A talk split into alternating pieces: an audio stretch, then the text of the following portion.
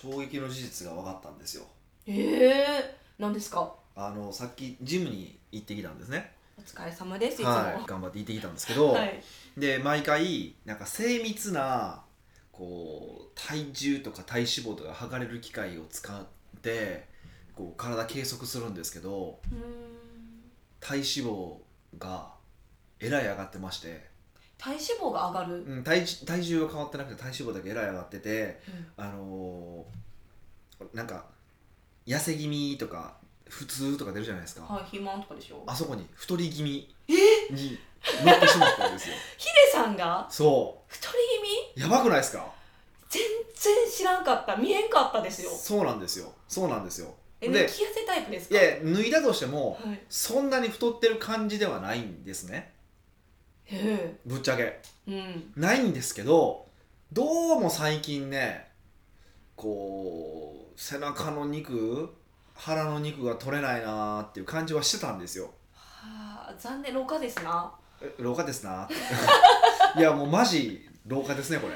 ですよね。やばいと思って今日本当にさっきですよ。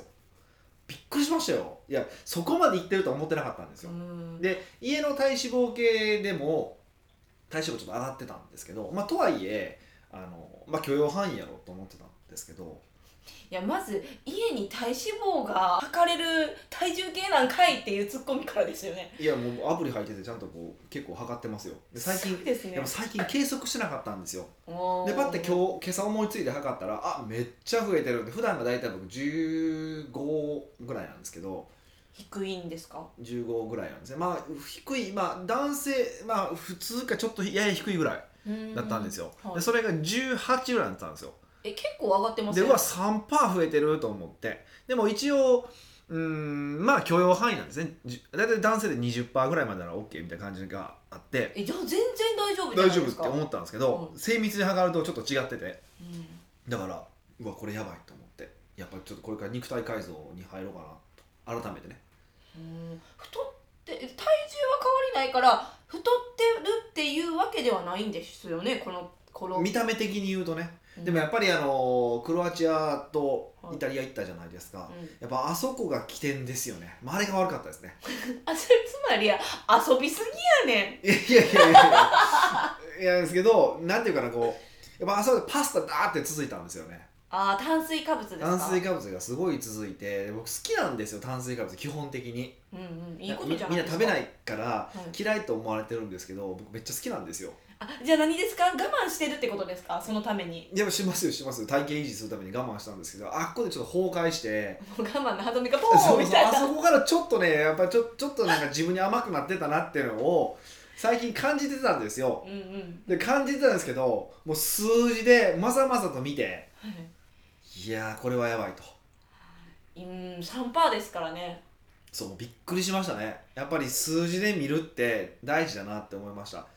えあの常に計測してたんですよね日頃は。日頃ででやっぱイタリア後ぐらいからちょっとしてなかった。サボったんですよ。そうなんでサボったんですいかやいやその東京出張もあったんで出張行った時はもちろん測れないじゃないですか。てそうですね。であの東京の方のジムはそういうのがないのであと東京でもあそうかジムそうそうそうねあるけどそっちは測れないので測ってなかったんですよ。うん。ですごい忙しくて全然やってなくてさ久々にまあ大阪僕戻ってきたんですよね、うんで戻ってきてあ先測ってないってことに気づいてしまって。で今朝久々で測ったらそんな感じでしょ、で今日その大阪のジムは結構精密に測るところなんでそこも改めて行ったらえらい太ってたから。えそトレーナーに言われたんですか？ちょっとあ3%上がりすぎですよみたいな。えそんなことは言われ言われないですけどもてかもう分かったから分かるから。あの正直そう帰ってきた後ぐらいから鏡見たら自分では太ってんの分かるんですよ。ええー、ああ緩んでる緩んでるみたいな。だらしなくなってきてるって。そんな多分人が見たら気に分かんないですよ。もうトレーナーになれるんじゃないんですか？いやそれは自分しか分かんない。自分は 自分のこと大好きやから自分のこと見るじゃない 見すぎや。ですかそう。で緩んでるの分かってたんですけど、うんうん。でもこう数字で見るっていうのはすごくやっぱ大きいですよねうん。でしかもそれがその太り気味ゾーンに入らされたっていう。屈辱的じゃない屈辱じゃないですか。俺人生で初めてですよ多分。太ってないのに太り気味ですね。そうそうそうでもこれはねやばいなと。内臓脂肪もやばそうやし、うん。ちょっとね改めて肉体改造に入ろうかなと。えど思うどうするんですか？ここもう食欲の秋じゃないですか、そうなんですよ。思ってたのに、はい。そうなんですよ。食欲の秋が来る。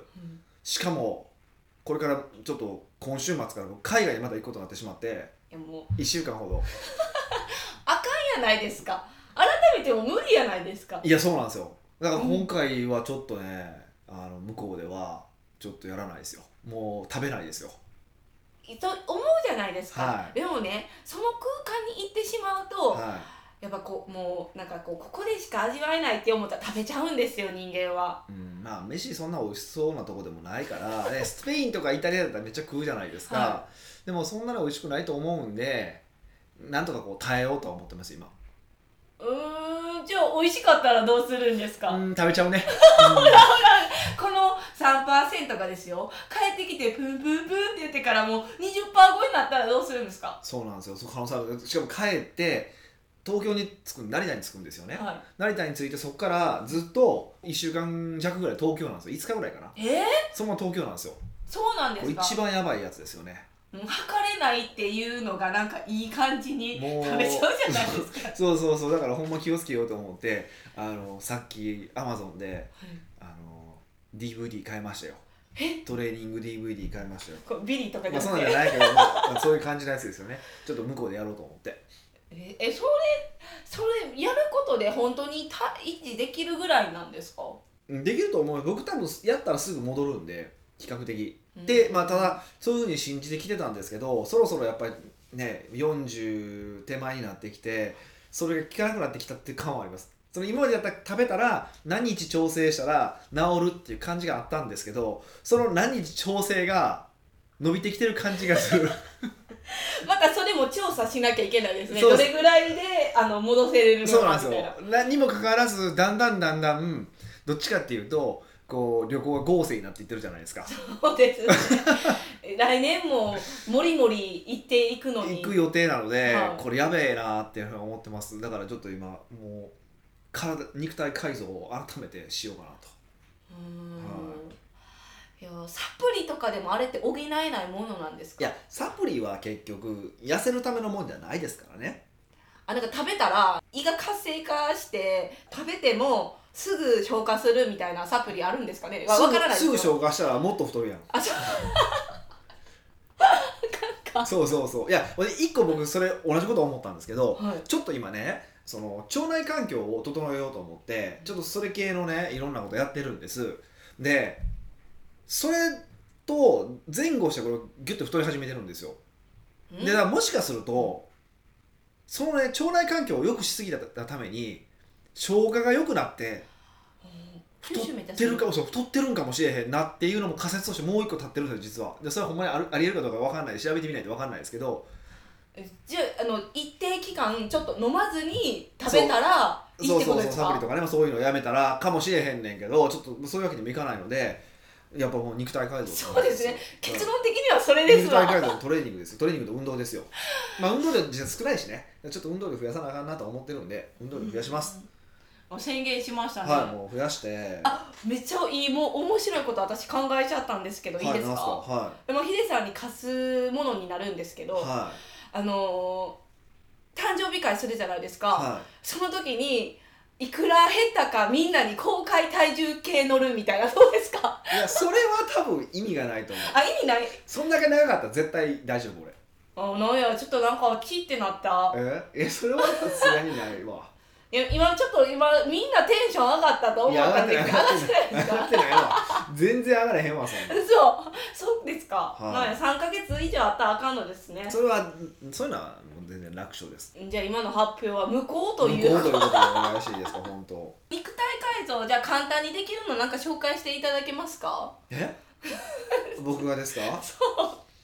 いやー。普段うん。あんまりトレーニングしてない方でなんか簡単にこんまに何もしてない人だったら、まあ、歩くのを増やすのが一番簡単ですよ。歩くですか？歩くってそんな効果あります、だからそれだけで痩せるってことはないんですけど、はい。い、やあの対して例えば1時間歩いたからといってもう本当にお茶碗半杯分ぐらいしかね、あのーカロリーは消費しないですよ。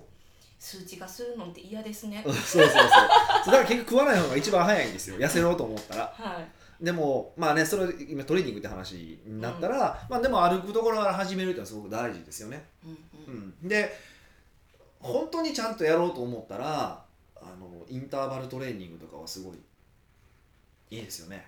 インターバルトレーニングですか？何だっけ？ハイ、えっと、HIIT ハイインテンシティインターバルインターバルトレーニングやったっけな。へえもう横文字すぎて何言ってるかわからないです。っていうのがあって、はなんかいろんなやり方パターンがあるんですけどね。あのすっごいきつい運動をあの4分やって1分休憩するとか4分やって1分休憩する4分やって1分休憩するみたいなのを45回繰り返すとかあとまあ人によっては20秒すっごいきつい筋トレして、えー10秒インターバル20秒10秒20秒10秒って言って繰り返して4分間やるとか、まあ、要はすっごい心拍数が上がる運動をあの交互にやる。やめる。休憩する。やる。休憩するっていうのを繰り返すっていう、まあ、方法論があるんですよ。それはえっとあんまり体に負荷がかからないけどあの痩せるってむっちゃ変わります。むっちゃしんどいです。もうむっちゃくちゃしんどいです。ただ短くて済みます。その20秒10秒のやつやったら4分ぐらいやったらええって言われてるんですよね。う4分10秒と20秒10秒やったらあの20秒の方がいいじゃないですか。20秒少ないから。うんそうそうそう。20秒10秒の方を4分やるっていうのが一番まあ楽楽で短くては済むけど相当きついみたいですよ、まあ、きついですよっていうか、もうあれですかね。もう生あのこう楽しようっていうそもそも考え方がもうダメですかね。うんでも40を超えるとあんまりり無理をするとやっぱ良くないですよね。あのいろいろ体に負荷かかるからほらマラソンとかあのトライアスロン。はい。あれを好んでやる方っていらっしゃるじゃないですか。増えてませんか？年々なんか。すごいすごい多いんですけど、あれってすっごい体に負荷かかってるんですよ特にだマラソンとかだったら異常に膝にやっぱりあのかか負負荷かかるしあと心臓にもやっぱ思った以上にかかってるんですよね。で年取ってからやるってのは結構危険なんですよ。あそうなんですか？うん、でだからちゃんとやっぱり徐々に徐々に負荷を上げていくとかあの走り方も膝に負荷かからないようにっていう正しい走り方をトレーナーに学ぶとかちゃんとやっぱしないとうん。あんまりおすすめしないですよね。だから皇居ランドが少々いっぱい死ぬんやろなと思ってよく見てるんですよ。しかもあんな排気ガスいっぱいのところ走ってるじゃないですか。喜んで喜んでて。いや楽しそうっていいなって。楽しそうに走ってははるじゃないですか、はい俺は無理やなと思って見てて。おーそうなんですね、はい、いや僕の結論はやっぱ走るマラソンはありえないマラソンとかトライアスロンはありえないっていうのは今の結論で、うんやっぱそもそもああいうこうあれでこう強い男系強い女系のトレーニングでしょ？は最近ちょっと流行ってるじゃないですか、うん。あのああいう強い系の。やつ女の人でもこうダンベル上げたりとかあのー、なんていうかあやさんやったそうですそうですね。ああれとかね。あああいうのはちょっと微妙ですよね。あああいうのって使わない体でしょ？使わないトレーニングあの使わない筋肉使ってるわけじゃないですか。うん。っていうのであってあのもう一人の僕の尊敬するあやさん。ややこしいんです。けどややこしい僕の僕東京で習ってるあやさんっていうトレーナーの方なんですけどその方エグゼクティブボディチューニングっていう本を書いてるんですけど、そ僕その方のあの一行ですごい響いたことがあってうん。何かっていうとそのガシガシやる筋トレあるじゃないですか。はい。ガシガシやる筋トレっていうのはその落ち葉をブルドーザーで履くようなものだ落ち葉をブルゾーダーで履くものだ。いや履くようなものだって言ってるんですね、で要は落ち葉を履こうと履こうと思ったらほうきが一番いいわけでしょ。はい。やブルドーザーでガーッて履くでめっちゃ無駄な力を使っエネルギーを使ってるわけじゃないですか。そうですね。であのガシガシ筋トレをするっていうのは我々が現代社会で生きていくってことを考えた場合に狩りするわけでもないないしうん。それを考えた時に結構無駄な筋肉をつかつけてるだけじゃないですかうんそう言われてみたらそうかなそうって思そそういうますでそれすごい僕共感をしててああいうだからこう強い男強い女みたいなだから最近だったら何やったっけあのベストボディやったっけっていうなんかねムキムキを競うような、うんうん。なんかあるんですよコンテストとか、マああいうッチコンテストもありますそうああいうの見たらサブって思っちゃうんですよね。サブって思うんですね。うんででライザップがガーって一回来たじゃないですか、はい。でだから今その筋肉ムキムキ系強い系が来てるからそろそろそのあの僕の支持する方のあやさんね。はい。の方のそのブルドーザーじゃねえよねっていうふうにブルドーザーよりほうきだよねっていうふうに言う人がもっと増えてくるんじゃないかなっていうふうには正直思ってます。ああっちがこう人気になったから反動でそうそう次反動に来るから。あじゃあちょっとありがとうって感じですか？そうそうだから一回もっとも もっと盛り上がったらええねんって僕は思ってるんですけど僕はもうねその間にもう先に行ってますから。まあ先駆者ですえーねっていうふうに思ってますけどね本当ね。うーん。僕は少しそう思ってます。なるほはどなんでねこうやって人気出たら逆の方面も出やすいんですか、いいやこれ何でもそうなんですよ。あのなんでって言われたら正直わかんないですけど例えばそのダイエット低カロリーっていうのが流行ったら次がっつりな肉系とかデカ盛りみたいなのが流行って流行ったじゃないですか。去年一昨年ぐらい。流行ったじゃないですか、っていうふうにこう時代ってこうあのいこう左右に行ったり来たりするんですよね。必ず、ううん。んだからそういうふうにして時代飲んでいくと面白いと思いますよ、うんそうですね、うん。でどっちが理にかなってるかっていうとやっぱりガシガシ筋トレ系よりはそういうそのね正しい今のあり今の生活に一番正しい体の使い方とかができる方がいいよねの方が合理的に考えて正しいじゃないですか。はいそっていうふうに考えていくとまあ予測はしやすいなと思いますし多分僕はそっちの方向だと思っはじゃあ尊敬するあやさんのとこに結構また行こうかなって思ってるんですか？いいや言ってるんですけどね。最近ちょっと減ってたんですよ。そうそう。なんでかって言ったら前その部活の話した時にはい。あのーリスナーの方から結構受けたいっていう声をいただいたから。あそうなんですね。はい、はい。や実系このなんかヒデさんもこう調子戻さなあかんってなると行くってなるから、いはい実行されるかなって今ちょっと思ったんですけああどなるほどね。とりあえず僕が先仕上がってからかな。いつも自分はちゃんとちゃんとできてするんですだって恥ずかしいねもう。緩んでる体見せんの。いやだからいや別にみんな上半身裸でするわけじゃないからわからないじゃない服の上ぐらい。意外とねそういうの気にするタイプなんですよ。僕意外とちっちゃいんですよ。僕ちっちゃいんです。よちっちゃいんです。誰も気づかない気づかないそのブヨブヨっていうことがヒデさんちがっちゃいんですよ北岡秀樹の奥越えポッドキャスト。奥越えポッドキャストは仕事だけじゃない人生を味わい尽くしたい社長を応援します。改めまして北岡です。ミカです。はい。今日のご相談は、今日はねなんかそのいつもヒデさんに質問が来てるのに恥ずかしいんですけど私に来た質問を取り上げてみました。そうなんですよ。あんまりこういうの得意じゃないからはちょっとシュンってなってるんいですけど。頑張ってくださいね。ニックネームひでえもんさんからです。はい。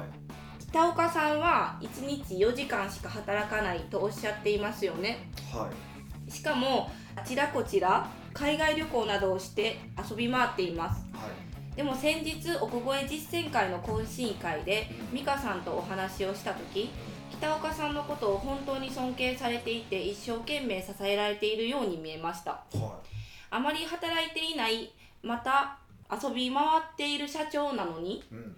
なぜ部下である美香さんはついてくるのでしょうか？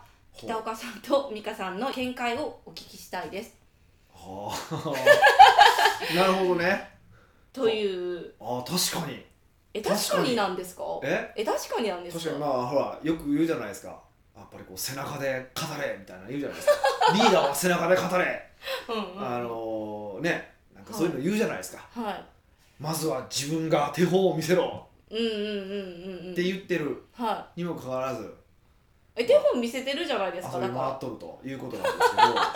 え これどどうなんですか？いやいやちょっと一回さっきミカの話聞きたいわそれは。確かに、らえ私ですか、うん。いや自分なりに考えてることもあんねんけどはそれをちょっとミカさんの話を聞いてからい、答えようかなって。答えようかなと思ってはえー、まあだでもそもそも大前提としてい。はえやっぱりヒデさんのことを尊敬してるからじゃないですかいいやねでもそういうのされたら尊敬できなくないですかって話でしょでもそれやったら。え？えー、どういうこと？どういうこと？えだからもともともと尊敬してるからやもん、もともと尊敬してるから。うん、いや尊敬してる人で僕はめっちゃ嫌なことがあるなと思ったらうわないわってなることもあるわけじゃないですか。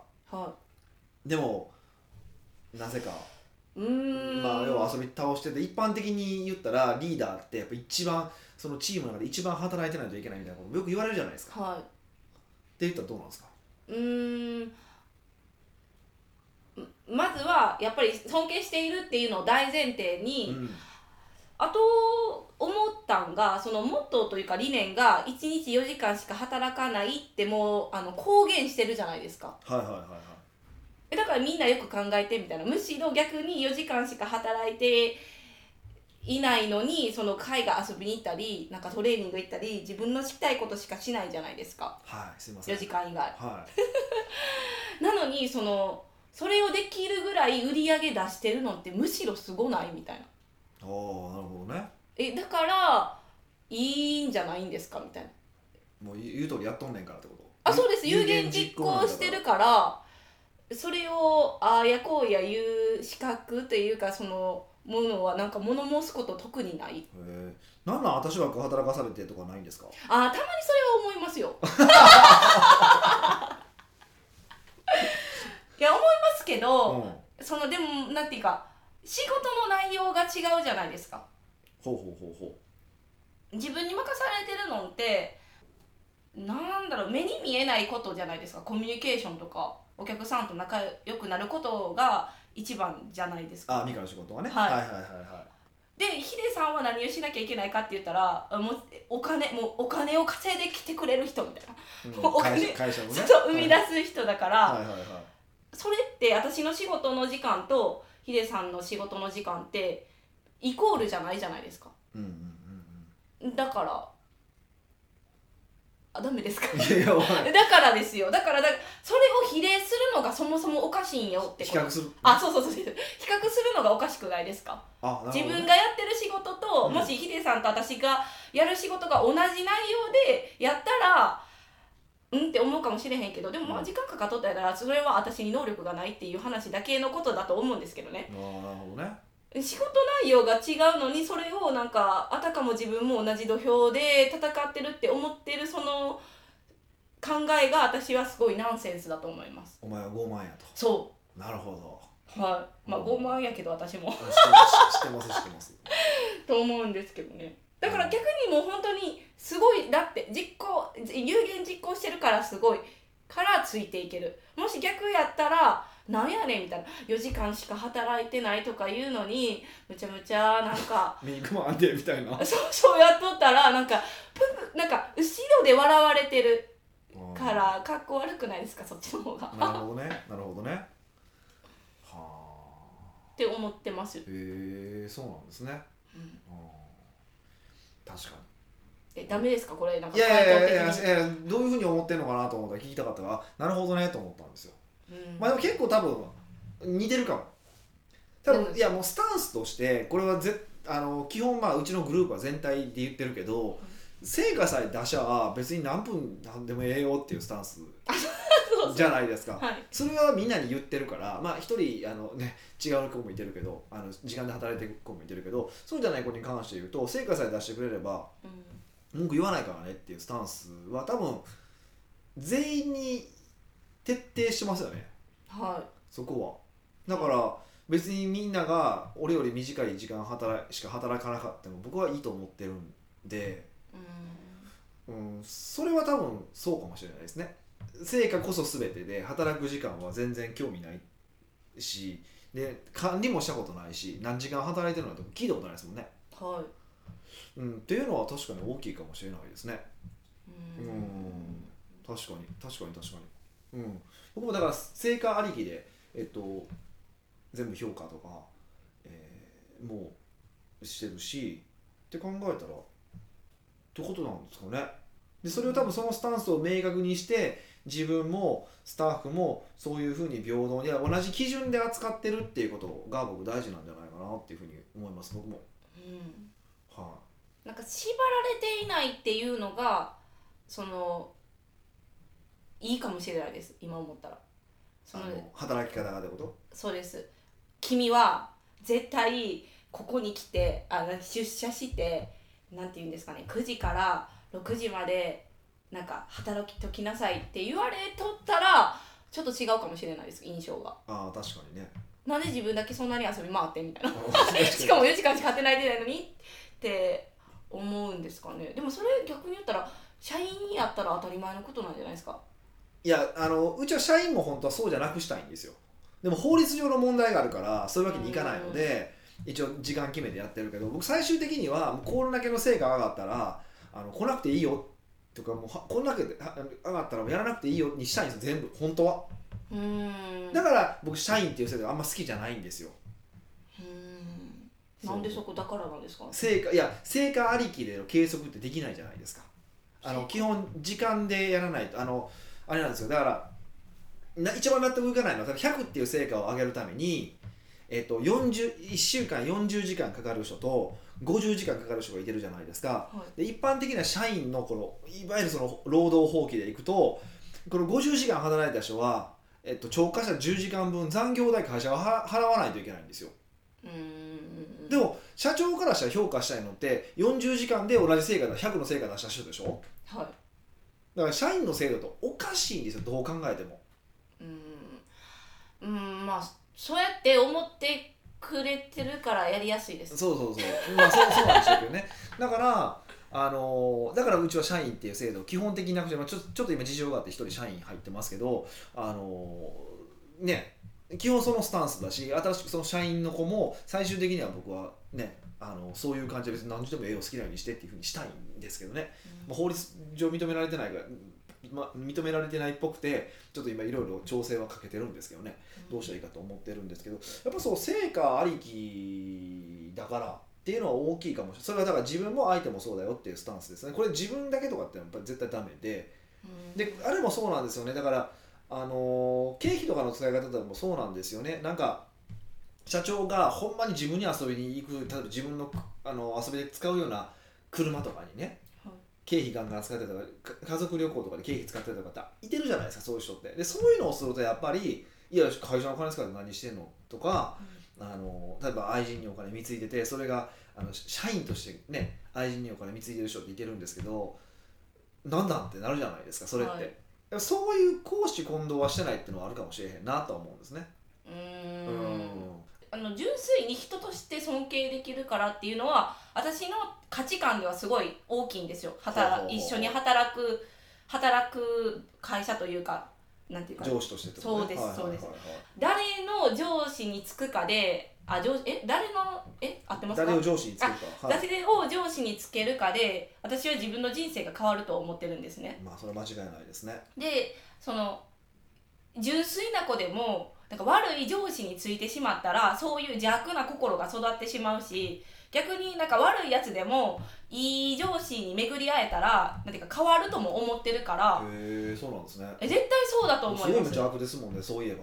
え誰がですか？すごいもう、ね、目が円マークになってますもんねそういえば。一 緒ひどいなんで一緒たかりたいってたかりやろうって言いたいんでしょ？何で分かったんですか？ああたかるさ そこはたかるさだからそのいし自分はなんていうかこう尊敬されてる人といたいっていうのが大きいから。なるほどね。ちょっと理不尽なことを言われたとしてもなんか耐えれます。なるほどね。俺そんな理不尽なこと言ってないと思うけどね。そう。あそう。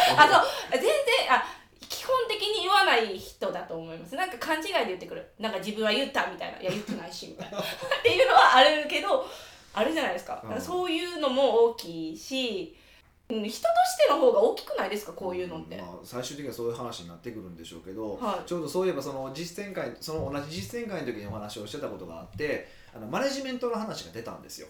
まあ、マネジメントの勉強をしないといけないんでしょうか？みたいな話があった時に、えっと、僕はその十何人ぐらいの組織だったらマネジメントの勉強なんて一切する必要ないって話をしたんですよねその時に。で要は何が言いたいのかというとマネジメントってどういう時に必要なのかっていうと、えー部下がさらにその人の部下を管理するみたいな時間接統治をしないといけない時にはマネジメントってすごく必要なんだけどそうじゃなくて、えーもう自分で見れるような人数例えば7人とか、まあ、大体11人までは1人で見れるって言われてるんですけどそれぐらいの人数だったら社長1人で見ればいいと。で社長一人で見る場合だったらそれはどっちかっていうともう人間性の話ですっていう話をよくしたんですね。その、えー言ってることとやってることを一致させるとかあのもう幼稚園で言われたことあるじゃないですか。約束を守りなさいとか時間を守りなさいとか嘘ついたらダメですよとか。幼稚園の先生に言われたことを全部下にやっておけばもう勝手にマネジメントができるって話をしたんですよ。うんで最終的にもっとね組織が大きくなってマネジメントするする時もそれが根っこになるから先に幼稚園の先生に習ったことをちゃんとしてっていうような話を僕したことがあしてしたんです。その実践会の時ちょうど。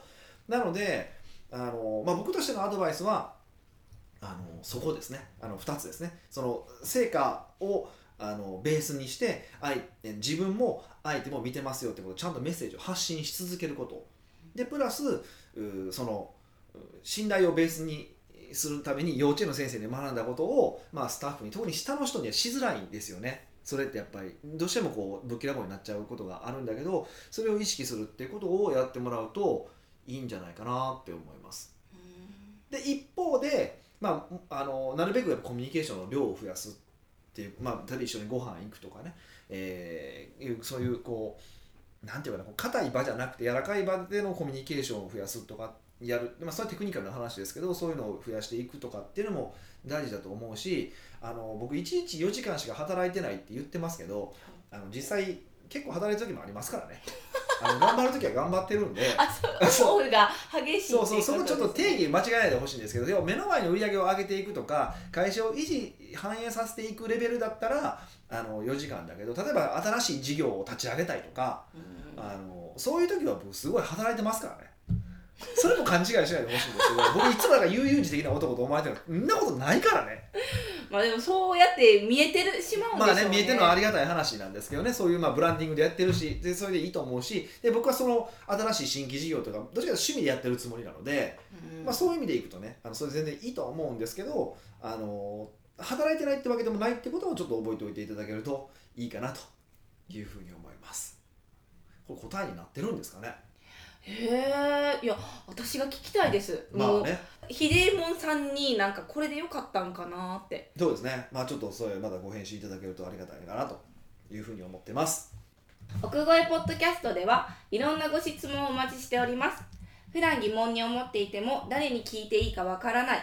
もしくは聞くと恥ずかしいかもと思っている質問でもニックネームで質問できるので恥ずかしくないですよ。なるほど聞くだけただなので質問してみてください。聞くだけただってのはそう関西人の感性らしいですよ。えちょやめときましょうか。っていうふうに思いました。それではまた来週お会いしましょう